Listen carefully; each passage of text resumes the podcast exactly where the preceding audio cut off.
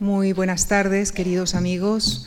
Muchísimas gracias por acompañarnos esta tarde, tanto en la distancia a través de Internet como desde las butacas aquí, desde nuestro auditorio.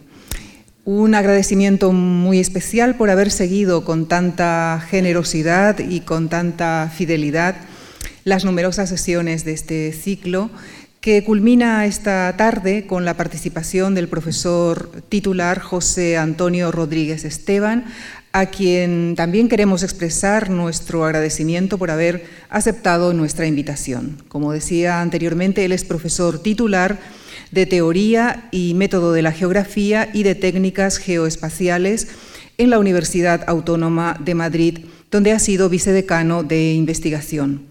Allí creó y dirigió el Laboratorio de Geografía Aplicada. Actualmente codirige con Vicente Torres el laboratorio de teledetección denominado Copernicus Academy, donde son los responsables por la Universidad Autónoma de la implantación de los datos del programa de satélites de la Agencia Espacial Europea. Sus líneas cardinales de investigación son la historia de la geografía moderna española y las técnicas geoespaciales. Por eso, esta tarde viene a hablarnos de los mapas de nuestro tiempo y del futuro, eh, donde en, este tiempo, en este siglo XXI, la ciencia ha conseguido convertir en realidad utopías del pasado. Les dejo con el profesor José Antonio Rodríguez Esteban para que nos lo explique en la conferencia que ha titulado Las miradas cartográficas del siglo XXI. Muchísimas gracias.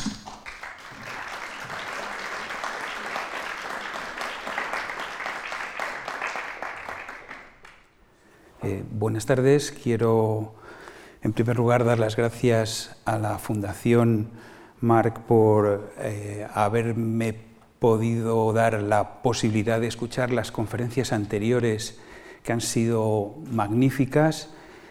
Eh, espero con esta conferencia redondear un poco esa visión tan completa de la cartografía que nos, que nos han presentado. Eh, lo primero que tengo que decir es que hasta aquí me ha traído un mapa, con lo cual quizá todo eso ya está todo dicho, ¿no? Me voy a permitir leer un pequeño párrafo introductorio y luego voy a intentar explicar algunos mapas eh, remitiéndome a, a un periodo un poco anterior al siglo XXI, como una especie de trampolín para lo que son los mapas actuales.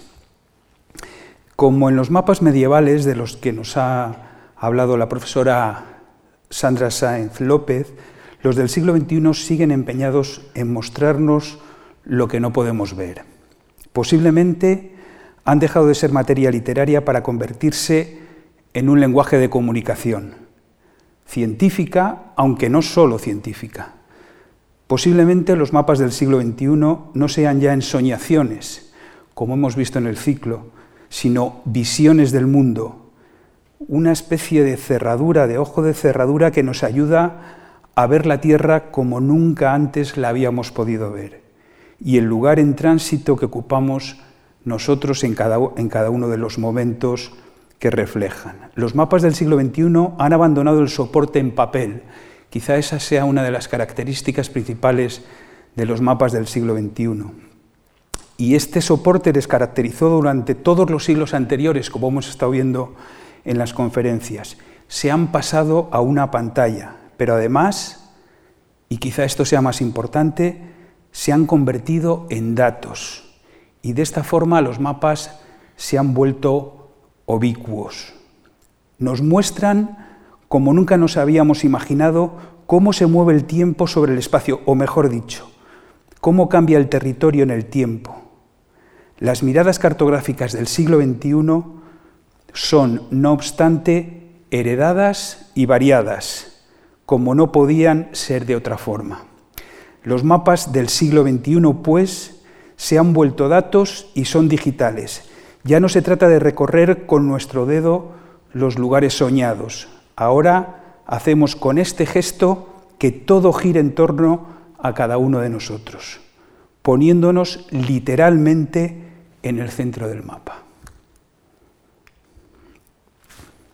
Voy a retomar este mapa eh, que había sido ya objeto de, algunas explicaciones por el profesor Pimentel en la charla anterior y voy a seguir en algunas cuestiones eh, las eh, líneas magistrales que nos han dado dos geógrafos, Francisco Nadal y Luis Urteaga, que nos advierten sobre este mapa que es un mapa que refleja la triangulación de primer orden, es decir, el esqueleto del primer mapa general de España, el mapa topográfico nacional, que se hizo con mediciones. Se empezó a hacer a partir de 1800, de la década de 1850, y se tardó muchísimo tiempo en terminar, aunque este, esta primera triangulación son los triángulos de primer orden, luego se hicieron los de segundo orden y los de tercer orden, se terminaron de hacer en 1888. Es pues un mapa icónico en el sentido de que nos muestran una España nueva, una España que eh, va a seguir una serie de pautas distintas. Como dice Luis eh, Urteaga y y Francés Nadal, el siglo XXI fue un periodo crucial para el desarrollo de la cartografía moderna. Al final de las guerras napoleónicas, únicamente Francia contaba con un mapa general basado en determinaciones astronómicas y apoyado en una amplia red de triangulación. Se ha comentado esto ya eh, en la, conferencia anterior del profesor Crespo, pero al finalizar el siglo XIX, ya todos los estados de Europa, con la excepción de Grecia y Turquía, intentaban completar levantamientos topográficos de gran precisión. Eran cartas topográficas de gran escala, desde el 1-10.000 al 1-100.000 que progresaban en claridad, en precisión y en uniformidad. Incluían además los datos topográficos y toponímicos, los levantamientos del catastro, así como la recopilación y tratamiento de una gran masa de información estadística. Un proyecto, en, definitiva, centrado en la modernización del Estado y auspiciado por el reformismo liberal del siglo XIX resultando indispensables tanto en la estrategia militar como en las tareas de gobierno. Esta es la base, pues, de estos mapas topográficos. Este es el primero que se hizo de Madrid, lo podemos ver.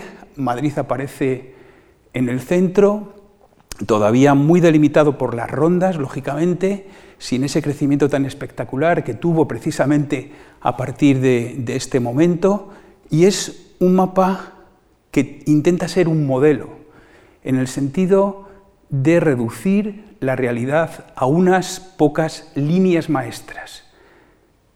No se representan muchísimas cosas en el mapa, se intenta representar los ríos, la topografía, la toponimia, los usos del suelo y poco más.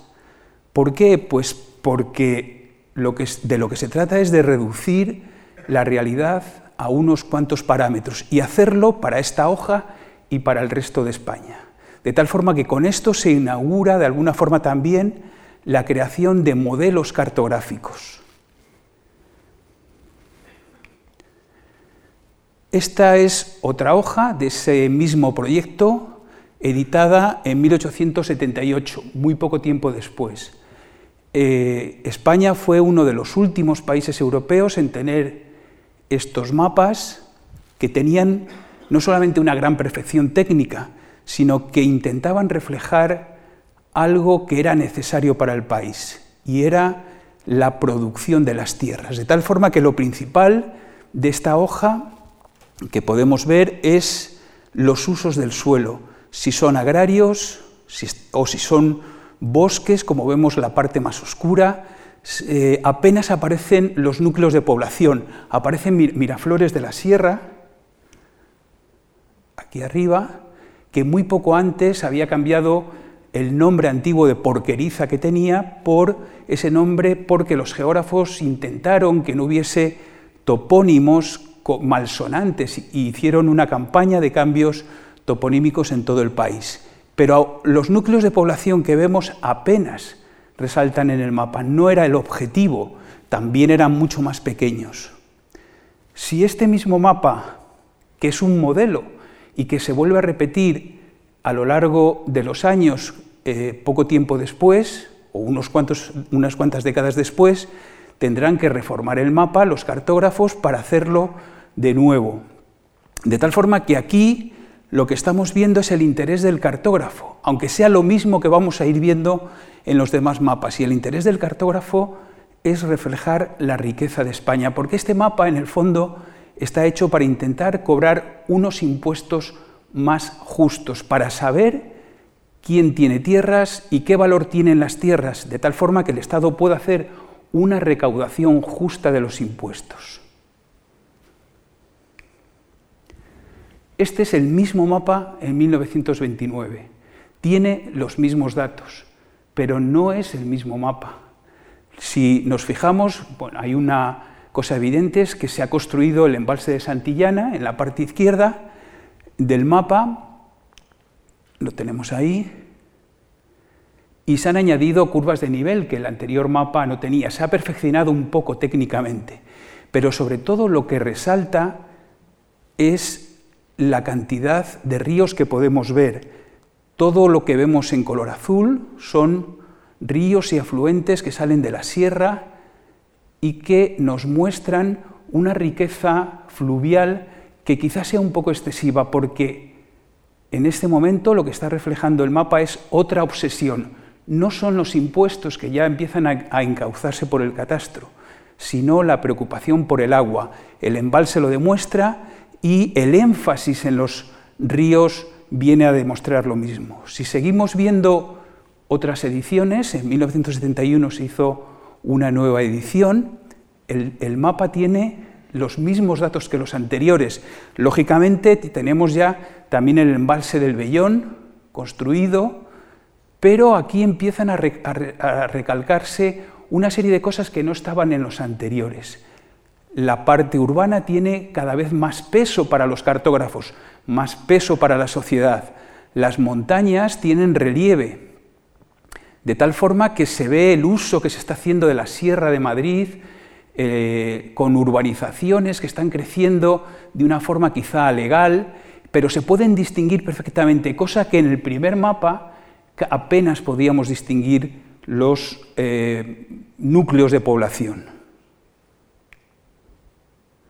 Este es un mapa mucho más reciente y vemos cómo ha ganado en expresividad, es decir, el turismo eh, necesita mapas llamativos y de alguna forma los mapas vuelven a leer lo que necesita la sociedad, los cartógrafos se hacen eco de esas necesidades y en consecuencia lo que estamos viendo es el mismo modelo interpretado por sociedades distintas.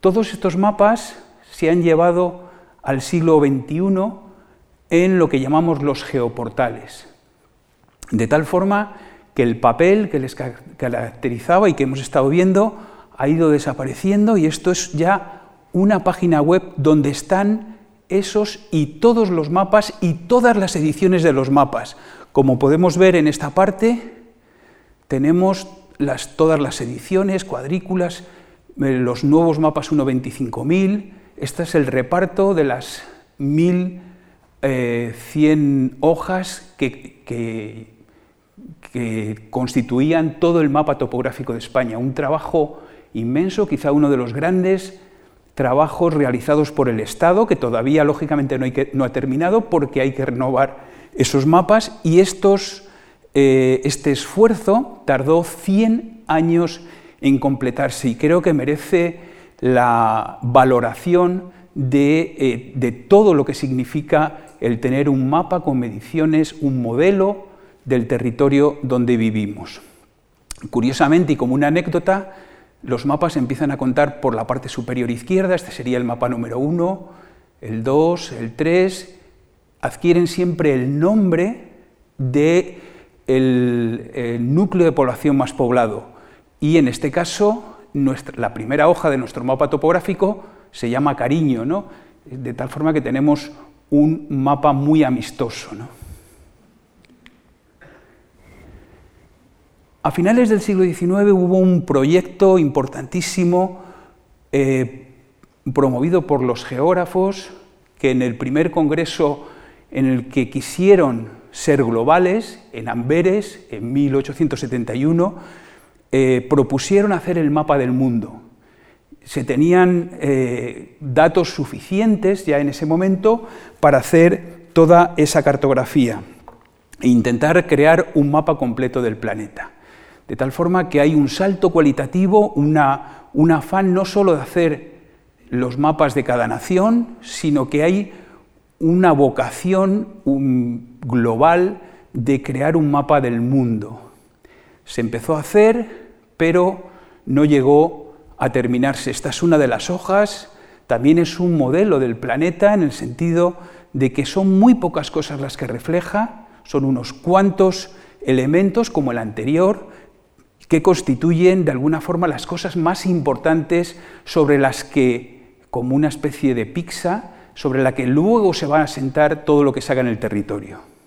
La masa de la pizza serían los mapas topográficos. Pero nos encontramos también, junto con este proyecto, una propuesta de uno de los grandes geógrafos del siglo XIX, Eliseo Reclus, o Elisée Reclus. En el XIX mm, se, españolizaban los nombres y todo el mundo le llamaba Eliseo Reclus. ¿no? Era muy conocido y fue muy conocido eh, sus obras incluso en el siglo XX. Y Eliseo Reclus estaba eh, en contra de los mapas planos. Decía que no reflejaban perfectamente la Tierra y en consecuencia proponía para la enseñanza y para la divulgación que se hiciesen eh, mapas en esfera y que esas esferas fuesen del tamaño como la que vemos aquí. Esta esfera inicialmente en el plan tendría 400 metros de diámetro, que la gente eh, visitase la esfera y fuese viendo los países a la escala más próxima a la realidad posible, no como pasa en los mapas en papel, que se ven muy pequeñas las cosas y además se ven planas. Había que verlo lo más parecido a eh, cómo se ven las cosas o cómo veríamos las cosas si estuviésemos fuera del planeta. Y mientras que el sueño de los geógrafos reunidos para eh, crear el mapa del mundo a escala 1 un, un millón que hemos visto anteriormente fracasó, se fueron haciendo intentos, se hicieron muchos mapas, pero en el año 1992 la UNESCO decidió que iban a dejar de hacer ese mapa porque no se terminaba de completar nunca. Sin embargo, el sueño de tener la cartografía en una esfera se mantuvo. Y se fue impulsando por, eh, algunas personas en concreto, por ejemplo, por Backmeister Fuller, que en los años 50 y 60 empezó a hacer una serie de postulados para intentar eh, promover cosas como el, plan, un plan urbano mundial, el mapa de Igmasión, Geoscope, un globo especial electrónico gigante, su libro Operating Manual of Spaceship Earth, que mm, suponía que la Tierra era una nave descontrolada que necesitaba un manual para poder administrar su rumbo. La nave espacial tenía una cantidad finita de recursos y había que reabastecerla. De tal forma que fue alimentando en toda su obra esa idea planetaria que hemos visto en Eliseo Reclus. Tiempo después, en 1991, 92, eh, Al Gore publica eh, un libro que se llama Earth in Balance, donde desarrolla una idea que poco después la culmina en este libro que estamos viendo aquí, en el año 98, Earth, este Earth in Balance, y que lo culmina en una conferencia, en un discurso que imparte en el Centro de Ciencias de California, como he dicho, en 1998. Ese discurso se titula Digital Earth o Tierra Digital y se describió como una representación tridimensional, multiescala y multitemporal de la Tierra que ayudará a la humanidad a aprovechar la información georreferenciada en entornos físicos y sociales, vinculada a una red interconectada de bibliotecas digitales. Al Gore planteó esta idea ante un foro eh, muy importante que recogió el guante de esa propuesta de crear una esfera digital que sirviese para que todo el planeta pudiese tener a mano todos los problemas medioambientales que eh, ya en ese momento se sabían y que el propio Al Gore estaba eh, denunciando en sus libros. De tal forma que con esta propuesta de Al Gore, que él señala metafóricamente como si un niño, y fue muy criticado por decir eh, un niño y no un niño o una niña, eh, lógicamente eh, él señalaba una idea general de que cualquier persona, especialmente los niños, tuviesen la posibilidad de ver los problemas medioambientales que hay en cualquier parte del planeta. De tal manera que se crea, tras este discurso, una conferencia internacional, eh, lo que se llama la International Society of Digital Earth, para eh, intentar poner en marcha este proyecto. Y esto es una de las líneas que luego retomaré porque este comité sigue activo hoy en día y está a punto, yo creo, estamos a punto de conseguir ese gran sueño, pero todavía no se ha conseguido, ¿no? Lógicamente lo sabríamos. Hago un pequeño paréntesis y eh, presento aquí al culpable de que los mapas se hayan convertido de papel a digital. Roger Tomlinson es el creador del primer sistema de información geográfica. Casualmente, siendo el culpable de haber convertido todos los mapas en papel en digital le vemos rodeado de cartografía. Roger Tomlinson era canadiense y el gobierno de Canadá le pidió que eh, solucionase uno de los grandes problemas que tenía la humanidad en los años 50, que era la despoblación rural. Era una situación general que se había producido en todos los países eh, después de la Segunda Guerra Mundial, pero en Canadá era especialmente grave porque eh, el territorio era enorme, si se abandonaban granjas que había costado mucho conquistar ante las situaciones climáticas adversas, iban a ser irrecuperables, y alarmado con esta situación, en 1958 el Senado canadiense discute sobre lo que llaman las land use in Canada, ¿no? es decir, el uso de las tierras en Canadá porque estaban ante ese grave problema. Eh, le encarga el gobierno de Canadá que intente hacer algo para solucionar ese problema y la única solución posible es digitalizar todos los mapas de Canadá, que son, creo que son cerca de 4.000. ¿Por qué hay que digitalizarlos? Pues por una cosa muy sencilla, los mapas no se leen como los textos, los textos los leemos palabra por palabra, línea tras línea. Los mapas se leen a base de golpes de vista. Nosotros nos fijamos primero en el mapa eh, completo, luego vamos a una parte y vamos haciendo sucesivos golpes de vista. Analizar todo un territorio así es muy difícil, es imposible para una sola persona, pero tiene que haber muchísimas personas haciendo este tipo de análisis para poder buscar esas soluciones que el gobierno de Canadá buscaba. De tal forma que Tomlinson propone que digitalizando los mapas sean las máquinas las que busquen las cosas que estamos necesitando cambiar, que busquen los límites de lo que se está haciendo y no dejar esa tarea al hombre eh, porque por muchas personas que fuesen se agotaban, no se, eh, no se pasaban los datos adecuados, de tal forma que se pone eh, en esa tarea y crea un programa informático para gestionar toda esa información. Un programa informático que todavía seguimos utilizando muy perfeccionado, pero en el fondo con las mismas características. Pero tiene que inventarlo todo.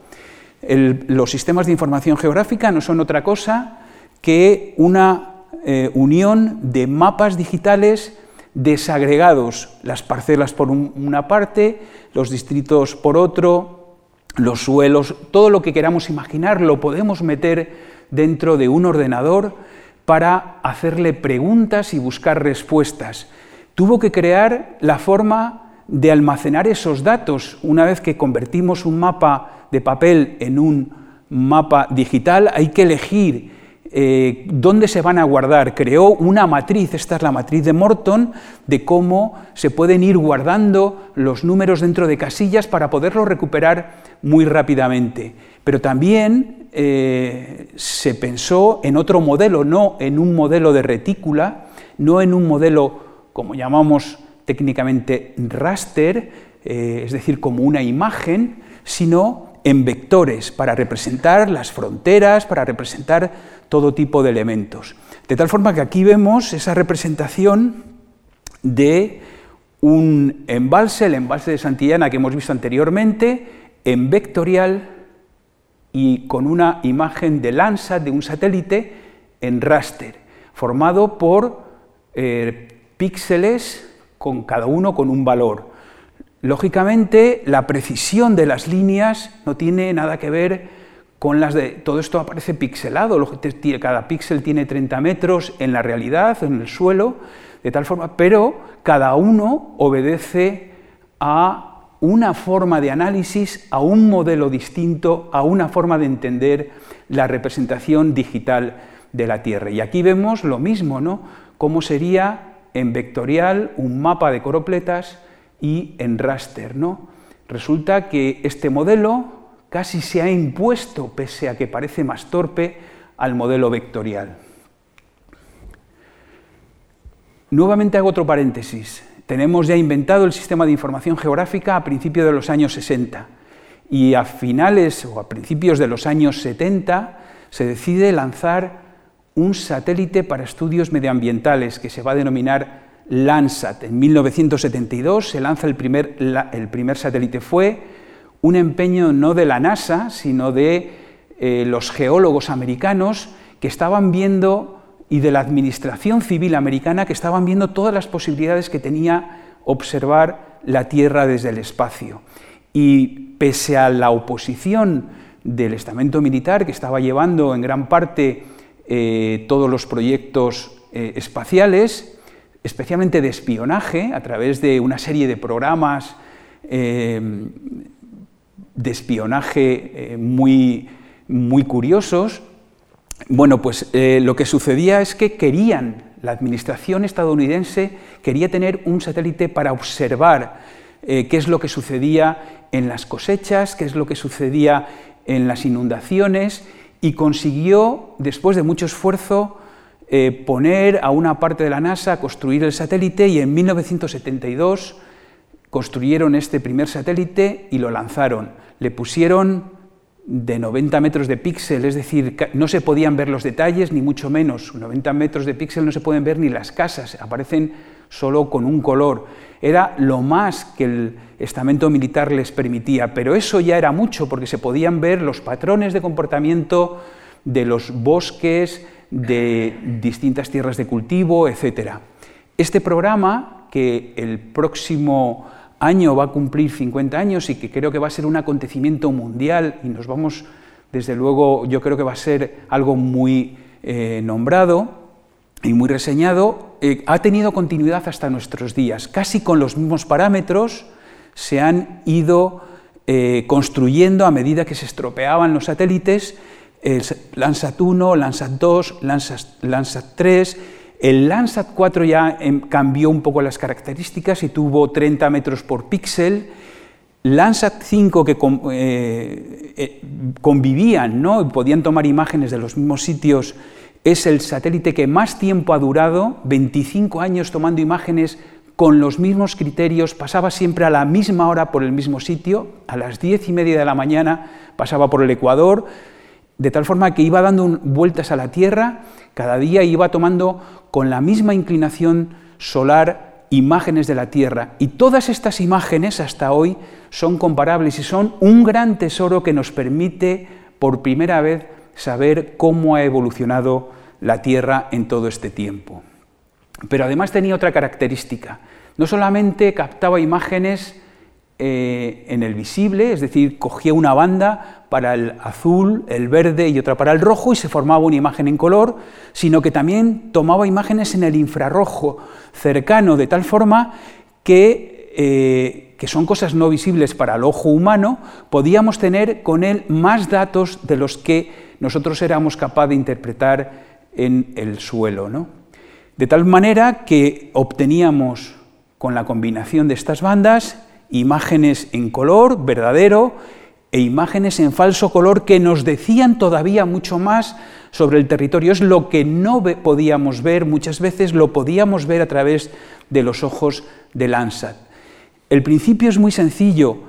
Eh, la teledetección que se suele utilizar desde los satélites tiene eh, unas longitudes de onda muy acotadas porque las nubes, el vapor de agua, los distintos gases impiden utilizar eh, otras longitudes de onda, de tal forma que solamente podemos utilizar, esta es la parte del visible, podemos utilizar unas pocas longitudes de onda y también, si fuésemos capaces de llevar radares al espacio, podríamos utilizar longitudes de onda un poco más eh, grandes que tienen una o unas grandes ventajas. Y ahora veremos que estas dos, mm, la utilización de estos dos tipos de onda va a revolucionar la cartografía del siglo XXI. De entrada hay una, no, no quiero asustar a nadie, pero el principio por el que se lanza el satélite es muy sencillo en sus líneas básicas, muy complejo y eh, en sus detalles, pero si nosotros eh, vemos una imagen sobre una zona boscosa, por ejemplo, tendríamos una curva de cada una de las longitudes de onda, de tal forma que este sería el azul, este el verde, y vemos aquí la función clorofílica, y este el rojo. Y aquí hay un salto al infrarrojo que ya no vemos y que capta el satélite perfectamente, y que este salto es el que ha motivado prácticamente toda la política espacial para los estudios medioambientales. ¿Por qué? Pues aquí eh, realmente como la planta está haciendo la función clorofílica, necesita toda la energía y apenas despuntan cosas, pero ya podemos ver si una planta no es sana, aquí la función clorofílica sería muy poco intensa y podríamos detectar las enfermedades. Pero si una planta eh, este salto se produce por la estructura interna de las hojas. Para que el sol no queme las hojas, las propias hojas eh, funcionan como unas especies de espejos que emiten en todo lo que le llega en el infrarrojo cercano, de tal forma que esta es la emisión que hacen todas las plantas cuando están sanas y si podemos estudiar este salto, si es pequeño, grande, cómo cambia, con, solamente con esto vamos a saber del planeta mucho más de todo lo que hasta ahora estábamos intentando conocer en, relación a las plantas. Pero cada uno de los elementos que hay en la naturaleza tiene una, lo que se denomina una firma espectral. Cada uno se comporta en, estas longitudes de onda de una forma distinta. Por ejemplo, en estas eh, amplias o un, poco mayores podemos saber la humedad que tienen, de tal forma que los datos que nos dan los satélites son datos que no podemos tener a simple vista. Mezclando esas imágenes en falso color, tenemos los mapas de hoy. Las imágenes digitales ya no necesitan nombres, no necesitan topónimos, se han convertido en los auténticos mapas del siglo XXI. Pero hay más, otro paréntesis, no solamente los sistemas de información geográfica, no solamente los primeros satélites, sino una serie de personas que teorizan sobre cómo hay que hacer los mapas. Y yo destaco entre todos ellos, para mí, los que han dirigido eh, de alguna forma la mejor forma de representar los mapas en el siglo XXI han sido Jacques Bertin con su libro clásico de la semiologie eh, graphique eh, y eh, Alan McCashen, que nos indicó cómo teníamos que hacer los mapas en los ordenadores, que no podía ser la misma técnica de hacer los mapas en papel. Entre ellos dos nos han enseñado a hacer los mapas del siglo XXI. Bien, muy rápidamente ya hemos señalado antes que hay sensores satélites pasivos que reciben la luz y los que utilizan las ondas de radar son los activos, necesitan más energía y costó mucho llevarlos al espacio, pero una vez que se consiguieron, y esto es uno de los grandes logros, meter un radar en el Endeavour, darle la vuelta, lo tenían en el techo, y durante 11 días, solo 11 días, con una antena que recogía lo que el radar emitía, voló por gran parte de la Tierra eh, a finales de, 1999, y esos datos que tomó en 11 días todavía, todavía se están eh, refinando y utilizando para hacer cada vez modelos mejores. Pero gracias a esto pudimos tener lo que estamos viendo ahí, una reconstrucción artificial del territorio. Teníamos el modelo en 3D gracias al Endeavour, teníamos las imágenes de Landsat, teníamos los sistemas de información geográfica y solo había que unirlo para tener una tierra virtual, el inicio del sueño de Al Gore. Los eh, satélites radar se han ido perfeccionando para tener antenas más grandes, para eh, aprovechar la interferometría y los modelos se han ido perfeccionando para que representen cada vez con mayor precisión el territorio, de tal forma que estos mapas que vemos aquí o estas imágenes que vemos aquí son solo imágenes hechas con modelos digitales de elevaciones, pero ya son tan significativas como los mapas de los siglos anteriores. El radar tiene muchas ventajas. Eh, en realidad lo único que mide es la distancia que separa eh, el rebote de onda. La retrodispersión de la onda rebota en el suelo, se llega al satélite y con una gran precisión los científicos, los técnicos han logrado reconstruir el tiempo que tarda en rebotar la señal y, en consecuencia, la altura que pueden tener las cosas. Si esa señal se encuentra, esto es una mancha de petróleo en el mar, con un medio acuoso, es absorbida y se comporta distinta con eh, un, líquido distinto al mar, como es el, petróleo, el agua. De tal manera que para seguir las manchas de petróleo la evolución no hay nada como los satélites de radar, que además, como tienen la longitud de onda más corta, pueden atravesar las nubes. No hace falta que haya emisión de luz, de día, de noche, con nubes, sin nubes, con humo de los volcanes, da igual, pueden vernos y mostrarnos los mapas del siglo XXI. ¿no? Pueden seguir, gracias a esa medida tan precisa que hacen de las cosas, cómo evoluciona un volcán, eh, perdón, un glaciar, de tal manera que aquí vemos cómo se ha ido moviendo con imágenes sucesivas en el tiempo toda la masa del volcán del glaciar de una forma distinta ¿no?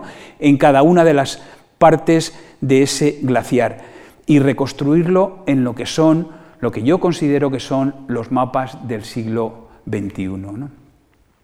Si estudia un volcán o el, proceso después de un volcán, mide con tanta precisión milimétrica cómo se ha separado, centimétrica en este caso, cómo se han separado después de un movimiento sísmico las tierras y esos colores nos indican esa separación que ha tenido el efecto del volcán.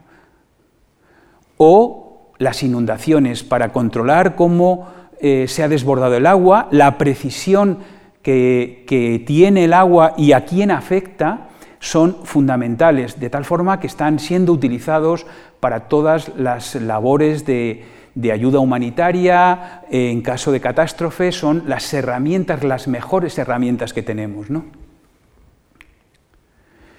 Bueno, todo esto, y esta es la última parte del tema, todo esto también eh, se debe a un movimiento que se empezó a formar en Estados Unidos de una serie de profesores de universidad que empezaron a reclamar en los años 90 la socialización de los píxeles, porque hasta ese momento solamente eh, las eh, agencias espaciales, los grandes centros, tenían acceso a las imágenes de Landsat, tenían acceso a los datos del Endeavour, a los datos del modelo digital de elevaciones. El resto del planeta no lo tenía. Yo, por ejemplo, para mis clases, en, el año 96, eh, decidimos comprar una imagen de satélite Landsat para poder dar las clases y tienen 195 kilómetros de lado por 195 kilómetros de ancho. Nos costaba tanto, no teníamos presupuesto y tuvimos que comprar un cuarto de la imagen para poder impartir las clases en el año 96. Es decir, todos estábamos pidiendo que estos datos se socializaran y este libro, People and Pixel, es fundamental para esa idea de que los datos no pueden estar ya eh, centralizados en determinados lugares. Este libro es reciente y es una declaración de principios de los arquitectos indicando cómo los propios satélites están cambiando la forma de concebir las ciudades. Bien, hemos dicho, ya voy a ir muy deprisa poniendo ejemplos, que la cartografía del siglo XXI se ha convertido en datos, se ha hecho digital y nadie, que yo sepa, ha tirado nunca un mapa, de tal forma que tampoco va a pasar en el siglo XXI y todos los mapas digitales están guardados en granjas de ordenadores que eh, mantienen esa información que ya es imposible tenerla de otra forma. ¿no? De tal forma que con esto entramos ya en el siglo XXI y eh, esto ya es lógicamente otra historia, pero siguen siendo los mapas convertidos en números. Igual que hemos visto el geoportal del Instituto Geográfico, quizá el geoportal más maravilloso que yo conozco es el creado por la República Francesa, el Geoportail, que ha incluido dentro de sus datos todo lo que ha podido, incluso, y aquí tengo que hacer un, se me han ido las diapositivas, tengo que hacer un pequeño salto, luego vuelvo, incluso ha em, incorporado la carta de Cassini, de la que nos han hablado, quizá eh, el primer damnificado por la cartografía fuese el rey cuando vio la carta de Cassini, y eh, la carta del Estado Mayor, es decir, el mapa topográfico que Francia había terminado, como hemos visto al principio, eh, mucho antes de que España comenzase a hacer su mapa topográfico. Meterse en este geoportal es poder ver los mapas superpuestos a una velocidad increíble, unir el siglo XIX, el siglo XVIII con las fotografías aéreas actuales, con los vuelos, el vuelo americano de los años 60, todo al alcance de un dedo. Y retrocedo porque perdón, retrocedo porque este, esto que estamos viendo, este es el geoportal, aquí es muy fácil de utilizar, aquí tenemos todos los mapas que podemos superponer, les podemos hacer transparentes, ver todo lo que hay encima de cada punto. Y este es el World es el primer proyecto que se hizo siguiendo la idea de Al Gore. ¿no? Es decir, es un geoportal, pero ya tiene la forma de una esfera digital, como decía Al Gore, y fue creado en el año 2000 por la NASA. Fue la primera tierra digital que se hizo. Y la NASA ha seguido trabajando con esta esfera, que es muy poco conocida, salvo para los científicos, donde se pueden ver todos los datos de satélite que ha tomado la NASA e incluso análisis hechos, por ejemplo, ahora, este es el análisis de qué es lo que sucedería si el agua, si el, océano levantase por las temperaturas un metro el, nivel que tiene, qué zonas se, inundarían. Vemos que hay en Egipto, por ejemplo, en todo el, el Golfo de Guinea, habría zonas seriamente afectadas, ¿no? Eh, en Senegal, por ejemplo, en Dakar, sería uno de los grandes damnificados, y nos muestra en sucesivas un metro, dos metros, tres metros, cuatro metros, cinco metros, y esto sería algo imposible, ya diez metros que aumentase el nivel del mar, Dado que la población se concentra en las costas, esto provocaría, lógicamente, unos movimientos de población que trastocarían ¿no? el, el estado de la cuestión que conocemos actualmente. Nos muestra, por ejemplo, las temperaturas, qué es lo que pasaría o qué es lo que ha pasado la temperatura en el año 90, la temperatura en el año 2000 y la temperatura en el 2015. ¿no? Eh, nos muestra, por ejemplo, los ciclones que ha habido en un año, ¿no? hasta dónde eh, han llegado, eh, dónde afectan. Es decir, esta es la idea que quería Al Gore, pero todavía le queda mucho. ¿no? todo lo que vemos arriba son los distintos mm, satélites que ha tenido la NASA y que podemos superponer en cada una de las partes que queramos y ver la sucesión temporal que tienen. ¿no? Bien, este proyecto lo han perseguido todos los grandes países. China tiene su propia esfera digital, es esta que vemos aquí. China, de hecho, preside ahora mismo ese gran proyecto y sus científicos eh, de una categoría impresionante son los primeros interesados en impulsar este proyecto global, que a diferencia del proyecto cartográfico del siglo XIX, está casi a punto de conseguirse. Eh, Rusia tiene su propio sistema, lógicamente llamado Sputnik GIS, ¿no? GIS, eh, que, sirve para estudiar cosas que de otra forma en el territorio especialmente ruso no se podrían hacer. ¿no? Y la Unión Europea no tiene esfera digital, tiene es la última que se ha incorporado al proyecto, tiene los geoportales de los distintos países y tiene el gran proyecto Copernicus, todos los satélites que se consideran los ojos de Europa, eh, que es una constelación de, varias decenas de satélites, están, están intentando o se está consiguiendo que unifiquen todos los datos para obedecer especialmente o para beneficiar a toda la ciudadanía europea, pero también mundial, ¿no? De tal forma que se está siguiendo esa idea que a finales del siglo XX no se ponía en práctica, pero que poco a poco en el siglo XXI se fue poniendo en práctica, eh, eh, gracias en, gran parte a Google. En 2004 Google compró a una empresa privada una de las esferas que tenía, se llamaba Keyhole, y eh, le, le cambió el nombre y le puso Google Earth. Y de alguna forma ha intentado Google, como cualquier otro Estado, tener, no lo pongo aquí porque todos lo conocemos, tener su propia esfera digital.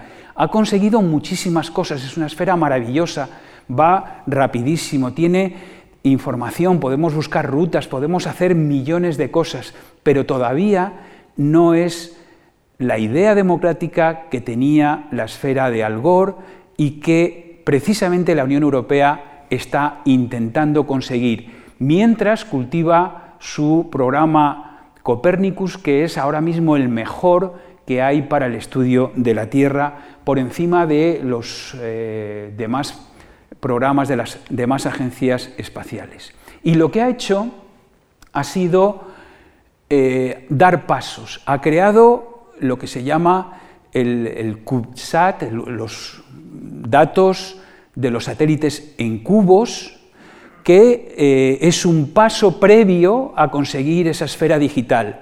Es decir, ha metido en, una, en todos los grandes ordenadores que hay repartidos por Europa toda la información de todos los satélites de los que tiene datos desde que empezó a tomar datos desde los años 70, ¿no?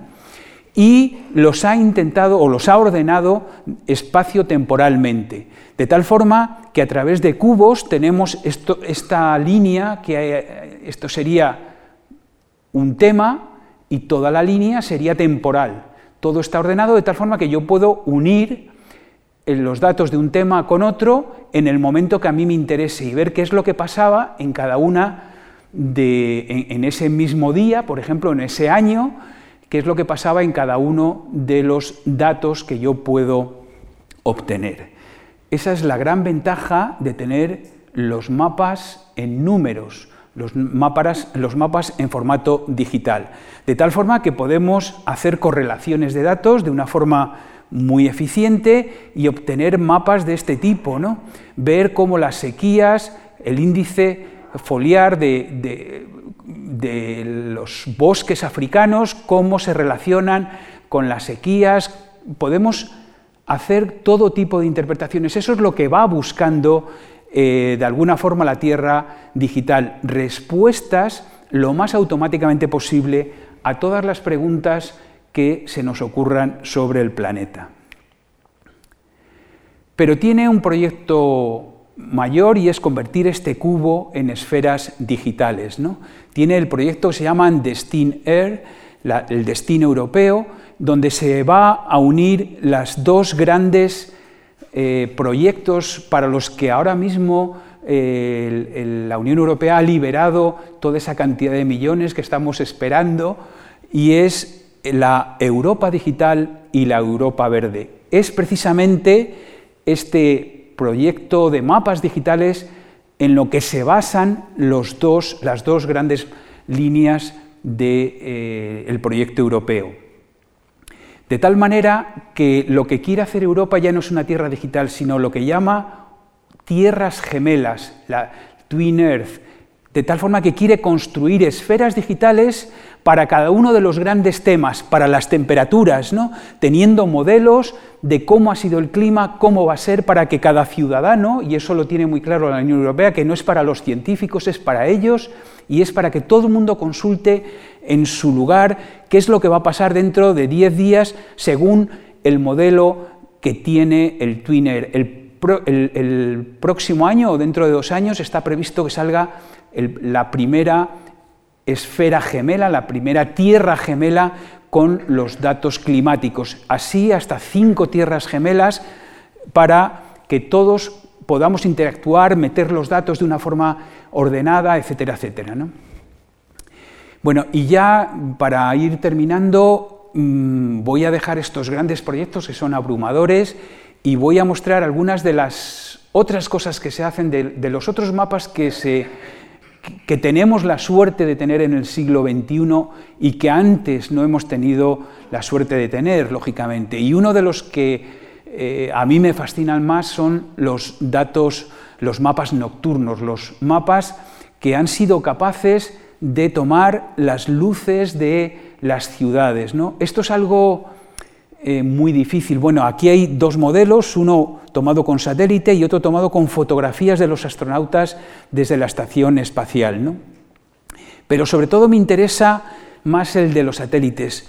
Hay muy poquitos satélites que puedan tomar estas imágenes. Se necesitan eh, una, una serie de características que de hecho el primer satélite, eh, que ahora se llama Suomi y que todas las imágenes que vemos son prácticamente de él, que, que empezó a tomar datos en los años 90, em, no se hizo para eso, se hizo para tomar datos nocturnos de las nubes. Y de repente descubrieron que se veían un poco las ciudades, que se veían los fuegos, que se veían algunas antorchas mm, eh, que se lanzaban de una forma ocasional y intentaron perfeccionar la técnica y consiguieron poco a poco, amplificando la señal, hacer esos mapas nocturnos.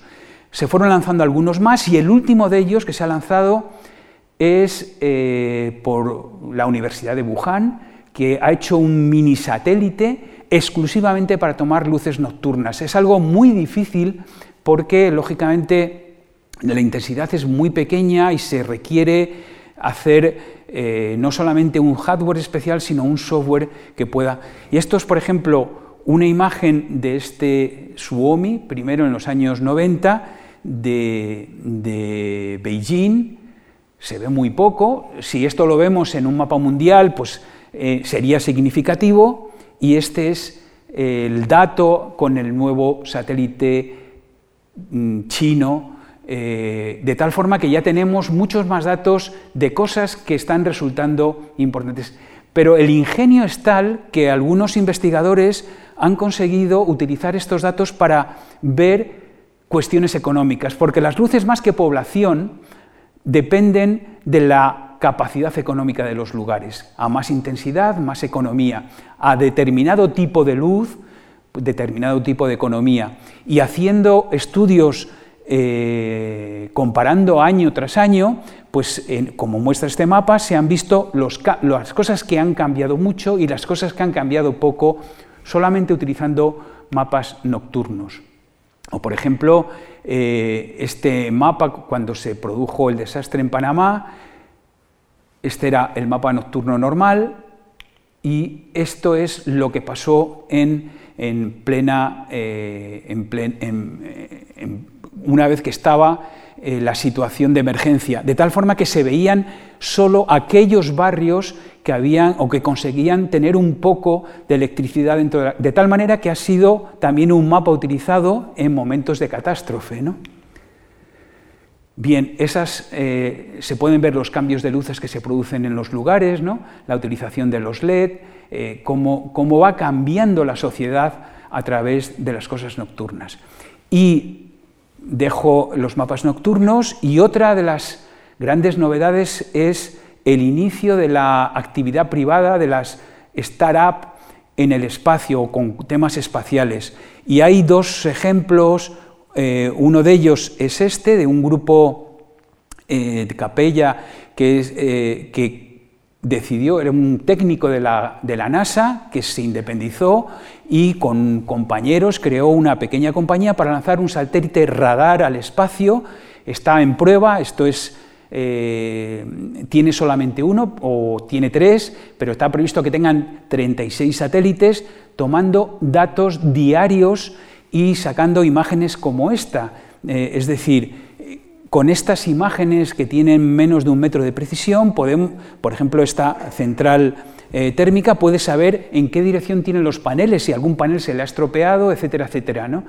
Y la otra gran empresa se llama Planet, fue anterior, también de otro técnico de la NASA, de otro eh, científico que se independizó y creó una empresa, pero con satélites visuales, que no tengo imágenes aquí, pero que tiene 300 satélites y son capaces de tener de cada lugar de la Tierra de tomar imágenes, varias imágenes al día, de tal forma que podemos seguir la evolución, no en el radar, sino en el visible, de cómo cambian las cosas. Pero también el siglo XXI tiene lo que se llamaban las cartografías sociales y lo que se, lo que se llama la contracartografía, porque pese a todo, la cartografía ha dejado olvidada a determinadas personas, a determinados grupos de personas que también armados de la cartografía han intentado defenderse de la situación. Y uno de ellos, o una de las cosas que, se están, que, que han proliferado en el siglo XXI, son los mapas eh, participativos. Es decir, un cartógrafo o un, conjunto de antropólogos se sienta con, los, con una tribu y les pide que le dibujen los límites de la tribu, dónde están determinadas cosas y crean un mapa sacado de las vivencias de ellos. Y estos mapas que se empezaron a hacer en Canadá y se hacen ahora en toda América Latina, están sirviendo en los juicios por las tierras, por ejemplo, del Amazonas, para eh, darles derechos porque pueden demostrar que conocen hasta dónde llegan sus límites. De tal forma que especialmente en América Latina, está empezando ahora en África, hay movimientos para crear eh, contramapas que se, llama, que se llaman porque de alguna manera mm, lo que están intentando es revertir la situación a que los otros mapas les han llevado. ¿no? Dentro de esos mapas no participativos, sino colaborativos, es decir, no, colaboras en hacer el, eh, no participas en hacer el mapa, pero sí colaboras un poquito en hacer un gran mapa, surge una cosa que es increíble, que nadie apostaba un duro por ella, pero que ahora mismo es la gran realidad de los mapas. ¿no? Open Street Map. Este joven estudiante, en el año 2004, cabreado porque el Ordnance Survey le cobraba muchísimo por los mapas que necesitaba para sus clases, para sus proyectos, decidió hacer un proyecto colaborativo pidiendo ayuda a todo el mundo para crear sus propios mapas de Londres, que todo el mundo le pasase, que iba en bicicleta por las calles, le pasase sus track y, poco a poco eh, se fue, las universidades se unieron a este proyecto y ahora mismo OpenStreetMap es el mejor mapa del mundo que hay con diferencia, porque tiene miles de colaboradores que revisan la cartografía, que la ponen al día. Eh, si uno se mete en un lugar de África mm, donde cree que no hay un mapa, Google eh, Maps no lo va a tener, pero seguramente eh, OpenStreetMap va a tener un colaborador allí que de forma gratuita ha hecho ese, ese mapa. ¿no? Estos son las rutas que se hicieron para OpenStreetMap en Europa y en el norte de África en solo un año con la colaboración de miles de voluntarios. ¿no? Es en sí mismo un bellísimo mapa. ¿no? Pero esa idea colaborativa tiene otras dimensiones y aquí quiero destacar que por ejemplo, dentro de las startups, eh, hemos visto las startups dedicadas al tema de los satélites, pero una serie de startups se crearon para hacer mapas vectoriales, como los que hemos visto. Y en España tenemos una de las grandes, ¿no? una startup que empezó en el año 2007, creada por dos jóvenes, Javier de la Torre y Sergio Álvarez Leiva, que eh, crearon una empresa que se llamaba Visuality, se fueron a Estados Unidos porque querían eh, hacer mapas de la diversidad con todas las herramientas que se estaban teniendo de mapas y la ONU, la UNESCO les encargó hacer un mapa de vegetación y a partir de ahí, eh, por ejemplo, la NASA le pidió a Sergio Álvarez Leiva que intentase hacer una cosa increíble, eh, saber la temperatura del planeta en el año 1916 y para ello le dijo tenemos todas las bitácoras de todos los barcos que, participaron en la, segunda, en la Primera Guerra Mundial, pero los ordenadores son incapaces de leer las letras escritas y no podemos tener los datos de temperatura, de vientos, que todas esas bitácoras que han recorrido todo el mundo tienen. ¿no? Eh, Sergio Álvarez Leiva hizo un crowdfunding. Eh, pidió ayuda en todo el mundo, escaneó todas esas imágenes y todo el mundo que quería las leía y las pasaba a una página ya estructurada y con, ese, con todos esos datos, después de un tiempo, se consiguió el primer mapa de la temperatura del océano en 1916. Pero a esta idea de crear mapas le siguieron otras eh, compañías privadas, entre ellas por ejemplo, destaco ahí porque se conoce más Uber. Uber ha tenido la necesidad que han tenido cualquiera que se haya enfrentado con la cartografía del siglo XXI de representar todos los datos de todos los coches que estaban repartidos por todo el mundo y que se movían por todas las calles y que además le estaban dando datos de tráfico de todos los lugares, de comportamientos de las personas de todos los lugares y una serie de ingenieros informáticos fueron utilizando software libre para crear los maravillosos mapas que ahora podemos ver, mapas de movimiento, mapas que nos indican cómo cambian las cosas cada minuto. ¿no? Por ejemplo, eh, este mapa ¿no?